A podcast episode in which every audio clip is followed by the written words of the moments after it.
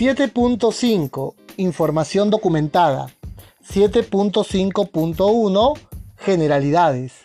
Indica la norma internacional que el sistema de gestión antisoborno de la organización debe incluir, letra A, la información documentada requerida por este documento.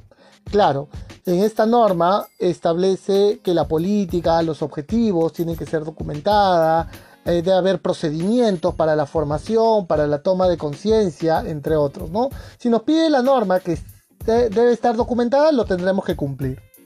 Letra B, la información documentada que la organización determina como necesaria para la eficacia del sistema de gestión antisoborno.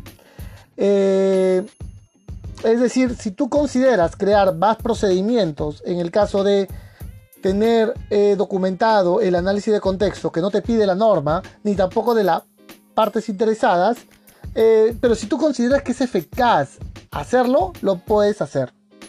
Nota 1. Acá sí nos da algunos lineamientos la norma internacional. La extensión de la información documentada para un sistema de gestión antisoborno puede variar de una organización a otra debido a el elemento 1, la complejidad de los procesos y sus interrelaciones.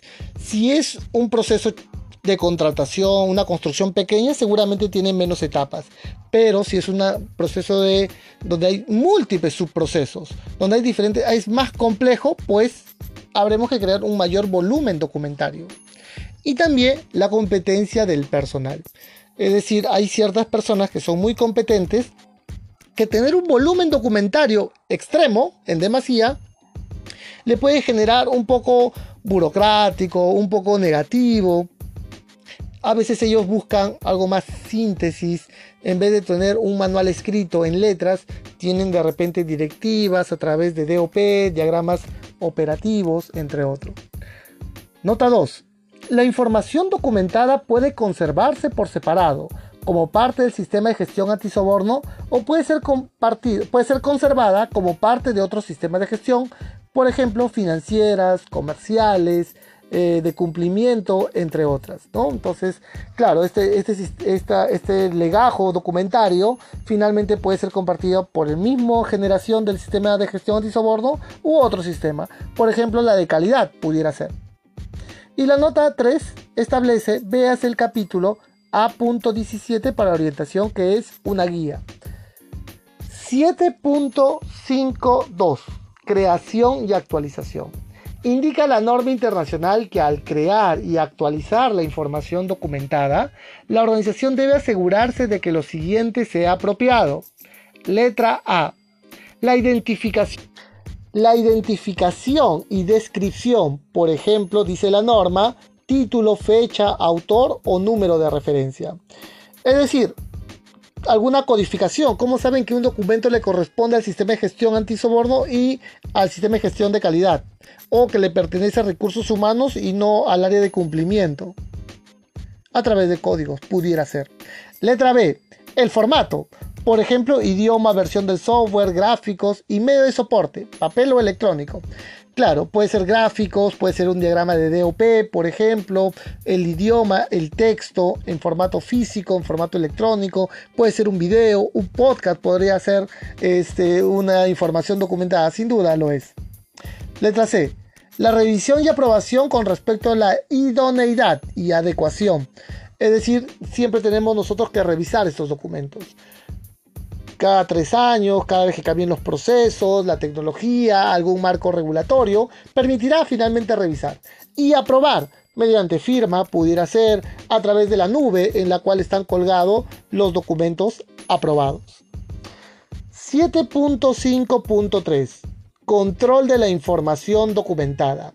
Indica la norma internacional que la organización, la información documentada requerida por el sistema de gestión antisoborno y por este documento se debe controlar para asegurarse de que letra A esté disponible y sea idónea para su uso, donde y cuando se necesite. En ese sentido, la norma internacional indica que vamos a controlar la información. ¿Y de qué manera? Bueno, tiene que estar disponible. Es decir, que cuando alguien quisiera poder revisar el documento debería de poder eh, contar con ella. Letra B. Esté protegida adecuadamente, por ejemplo, contra pérdida de confidencialidad, uso inadecuado, pérdida de integridad. ¿Qué pasa si el documento se, se saca una copia y se reenvía, se descontrola, hay personas que tienen versiones distintas o simplemente eh, sin querer se me extravió el documento, ¿no? Tienen que estar protegidas. Hay ciertos niveles. Para el control de la información documentada, la organización debe abordar las siguientes actividades, según corresponda, por supuesto. La distribución, acceso, recuperación y uso. Acá la norma utiliza este término, ¿no? Que es el acceso el almacenamiento, la preservación, incluida la preservación de la legibilidad. Vamos a almacenarlo en forma física o electrónica. ¿Por cuánto tiempo lo vamos a preservar? ¿Un año, dos años? Y finalmente tiene que estar conservada, ¿no?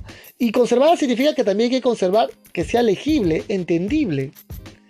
Los controles de los cambios es otro elemento que nos dice para poder controlar una información documentada. Es decir, ¿en qué cambió respecto a la versión anterior? Esta es la versión 2. ¿Qué cambió respecto a la versión 1? De repente está en negrita, subrayada, hay un cuadro de control de cambios, entre otros. Conservación y disposición.